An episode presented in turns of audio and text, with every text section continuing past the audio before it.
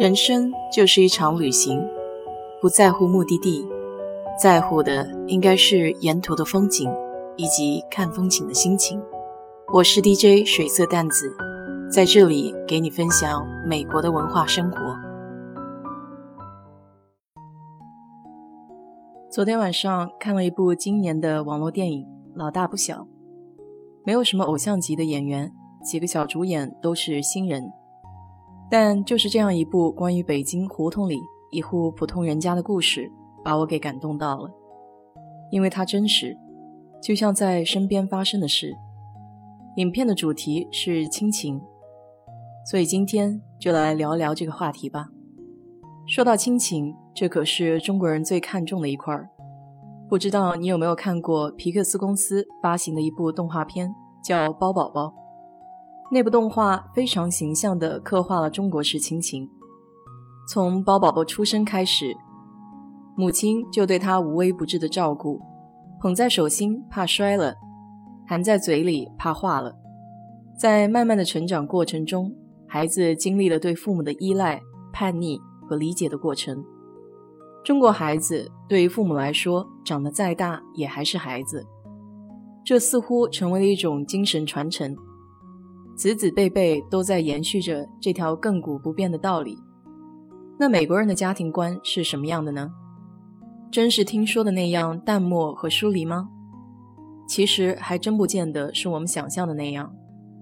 美国大部分的人还是相当看重家庭的，只不过在亲情这个问题上的理解和表达的方式与中国人大相径庭，但总体的宗旨是一样的。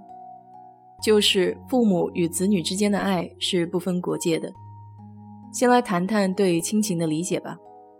我们中国人有养儿防老一说，虽然现代很多家长思想也都开放了，并不会要求子女去如何回报自己，但父母和子女的关系始终有种从属的概念在里面。换句话说，你身上流着我的血，你就是我生命的延续。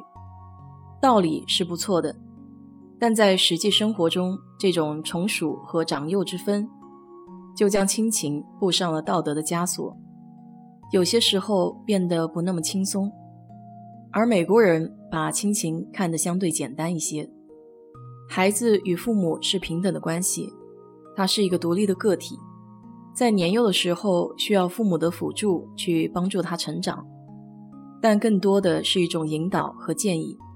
陪伴孩子探索世界，形成自己的价值观、世界观。就比如我们中国家长总爱说的一句话：“我这么做是为你好。”这在美国家长身上是比较少出现的情况，因为美国家长不大会替孩子决定好与不好，只会给出自己的看法，让孩子做决定，哪怕是错了。我时常在公园看到的情形是，孩子们在嬉戏打闹。摔倒了，家长不会大呼小叫的抱抱亲亲，很多孩子摔了就立马爬起来再玩，大人们也不会把这当回事儿。还有就是在超市，小朋友哭闹着要玩具，家长几乎都不理会这些孩子无理取闹的行为，就让小朋友闹，闹累了，闹不动了就消停了。我觉得有句话比喻美国家长与孩子的关系还挺有意思的。说美国家长对待孩子就像在公司对待实习新生一样，在人格上是彼此独立的，只不过小朋友还不懂社会规则，没有独立判断力，所以才需要在父母的监护下慢慢成长为社会的一员。说到这里，我想到“尊重”一词，在我印象里，在中国似乎“尊重”一词是单向的，是子女对父母，是下级对上级。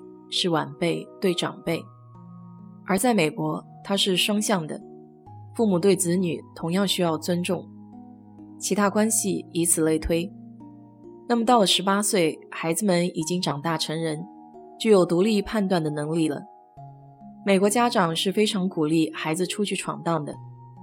其实，在孩子心里，到了十八岁还和父母待在一起，他们自己也会有种想要飞的感觉。我想在这点上，其实中美都差不多。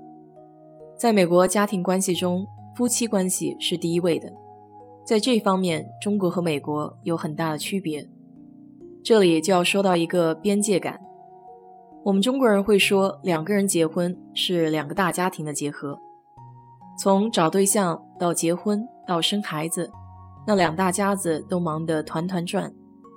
婆媳关系也是个烫手山芋，几乎家家都有一本难念的经。不过相处好的两大家子，那也是相当热闹的。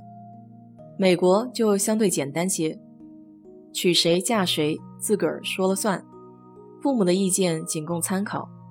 要是又有了孙辈，子女也不会让父母来接管，觉得那是自己的责任，父母没有义务替自己。更何况自己也乐意和孩子一起成长。美国孩子的成长过程就像在路边看到的小树苗。在弱小的时候，会有三根棍子帮助支撑着，等慢慢长大些，树干变粗，已经长直了，就不需要这三根棍子了。其实，能够支撑这套体系良好运作的，还是前面提到的夫妻关系。因为在美国，夫妻关系是第一位，所以即便孩子长大离开家了，这个家并不会散，不会没有主心骨。在中国，想要理解透彻这点还是很难的。一般情况都是成了母亲后的女生，大多的关注点都在孩子身上，而丈夫彻底成了第二位或是更不重要的位置。这是祖祖辈辈下来的一种观念：孩子才是自己身上的肉，丈夫嘛，那么大个人了，还用管吗？这可能也是很多结婚有孩子之后家庭关系失衡的一部分原因吧。怎么说呢？这些个差异也并不能够简单的说孰好孰坏，这是文化造成的观念不同。但就像最开始说的，最大的宗旨是一样的，就是彼此之间的爱。秉持着这个大原则，选择让对方能够接受的方式去表达，才能让关系更加融洽。在这里，也愿天下的父母子女都可以相互理解，彼此扶持。好了。今天就给你聊到这里。如果你对这期节目感兴趣的话，欢迎在我的评论区留言，谢谢。